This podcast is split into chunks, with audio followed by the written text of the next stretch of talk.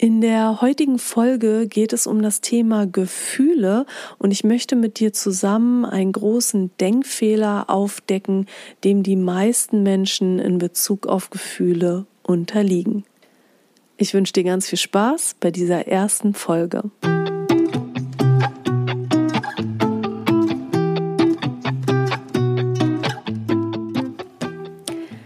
Heiße dich herzlich willkommen zu deinem Podcast How to Shine. Ich bin Isabel Drescher, ich bin seit 2004 Trainerin und Coach und außerdem habe ich Psychologie studiert. In meinen Kursen und auch in diesem Podcast geht es ja um das Thema Hirnmanagement. Hirnmanagement bedeutet für mich, dass man wieder zurückfindet zu einem gesunden Umgang mit den eigenen Gedanken und Gefühlen. Es geht darum, die eigene Psyche zu verstehen, Verhaltensmuster zu erkennen, die einem nicht gut tun und natürlich daraus wieder auszusteigen und so das in das eigene Leben zu holen, was man in seinem Leben haben möchte und gleichzeitig aufzuhören, Probleme und Dramen zu produzieren, auf die man schon lange keine Lust mehr hat. In dieser ersten Folge geht es ja um das Thema Gefühle. Und wenn du kurz darüber nachdenkst, dann wirst du mir wahrscheinlich zustimmen, dass Gefühle das Allerwichtigste im menschlichen Leben sind alles, was wir tun oder nicht tun, hat was damit zu tun, wie wir uns fühlen oder wie wir uns nicht fühlen wollen. Und obwohl Gefühle so einen großen Stellenwert einnehmen in unserem Leben, haben viele von uns erstaunlich wenig Strategien, um mit Gefühlen umzugehen und haben viele falsche Vorstellungen darüber, wie Gefühle entstehen. Und mit einem großen Irrtum möchte ich in dieser ersten Folge aufräumen. Ein großer Irrtum, dem wir unterliegen, ist, dass wir denken, dass Ereignisse im Außen unsere Gefühle auslösen. Also wir denken, dass wir schlechte Laune haben, weil es regnet. Wir denken, dass wir wütend sind, weil der Partner die Küche nicht aufgeräumt hat. Wir denken, dass wir uns ängstlich fühlen wegen Corona. Und in Wirklichkeit ist nicht das Ereignis oder das, was jemand sagt oder nicht sagt oder tut oder nicht tut, Auslöser für unsere Gefühle, sondern unsere Gefühle werden ausgelöst durch unsere Gedanken, unsere Bewertungen dessen, was gerade passiert. Wenn ich den Regen als ungemütlich und kalt und freudlos bewerte, dann werde ich wahrscheinlich schlechte Laune bekommen. Wenn ich denke, dass mein Partner rücksichtslos und respektlos ist, wenn er die Küche nicht sauber macht, dann werde ich wütend sein. Und wenn ich denke, dass ich aufgrund von Corona meinen Job verliere, meine Wohnung verliere und auf der Straße lande, dann bekomme ich Angst. Und ich sage an dieser Stelle nicht, dass es falsch ist, wütend auf den Partner zu sein, wenn er die Küche nicht sauber macht, obwohl es abgesprochen war. Ich sage auch nicht, dass es falsch ist, ängstlich zu sein, wenn man etwas Ungewisses wie Corona erlebt. Aber was ich sage ist, dass nicht das Ereignis das Gefühl auslöst, sondern die eigene Bewertung. Und du kannst mal kurz für dich überlegen, was das für einen Unterschied macht, ob das Ereignis die das Gefühl auslöst oder die eigene Bewertung. Und ganz klar besteht der Unterschied darin, dass wenn das Ereignis deine Gefühle auslöst, dass du dann keine Kontrolle darüber hast. Denn das Ereignis, wie zum Beispiel Regen oder Corona oder auch einen anderen Menschen, wie der sich verhält, das kannst du nicht kontrollieren. Das heißt, du wärst deinen Gefühlen einfach ausgesetzt. Wenn du aber siehst, dass deine Bewertungen deine Gefühle erzeugen, dann hast du viel mehr Spielraum. Denn deine Bewertungen, die kannst du auch verändern, wenn du möchtest, wenn es dir angemessen erscheint. Und ich will dir dazu eine kleine Geschichte aus meinem Leben erzählen. Ich hatte jahrelang schlimme Flugangst. Also immer, wenn ich wusste, ich fliege irgendwo hin und ich bin trotz der Flugangst immer wieder irgendwo hingeflogen, einfach weil ich gerne reise und darauf nicht verzichten wollte. Aber immer wenn ich irgendwo hinfliegen wollte, dann habe ich Tage vorher schon so ein mulmiges Gefühl gehabt und wenn ich dann ins Flugzeug eingestiegen bin, dann kam die Angst. Und wenn ich heute so Revue passieren lasse, was ich damals gedacht habe, dann ist ziemlich klar, warum ich Angst bekommen habe.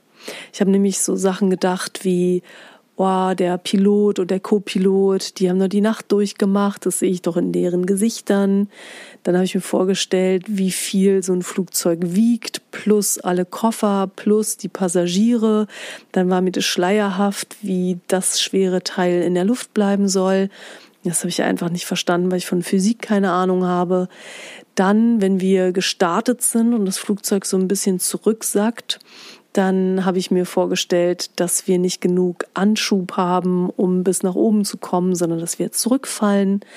Bei Turbulenzen habe ich gedacht, äh, jetzt bricht hier gleich ein Flügel ab jedes Knacken hat Gedanken ausgelöst von hier ist irgendwas nicht in Ordnung.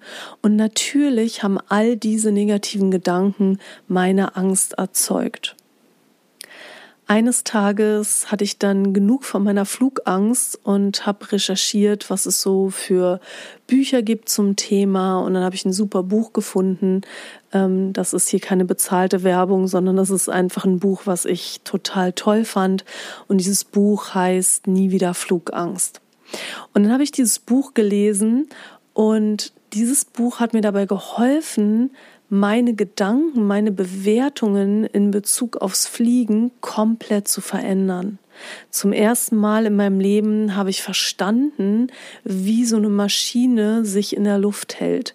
Ich habe zum allerersten Mal verstanden, dass Turbulenzen nicht gefährlich sind. Die sind zwar unangenehm, aber die sind nicht gefährlich. Und so konnte ich nach und nach meine Bewertungen verändern und heutzutage ist es so, dass ich relativ entspannt im Flugzeug sitze. Es ist jetzt nicht so, dass Fliegen meine tollste Freizeitbeschäftigung ist ähm, und ich das Fliegen liebe, aber ich sitze wirklich relativ entspannt im Flugzeug und habe überhaupt nicht mehr diese Ängste, die ich früher hatte. Am Ereignis, also am Fliegen, hat sich nichts verändert. Was sich verändert hat, ist meine Bewertung und damit mein Gefühl.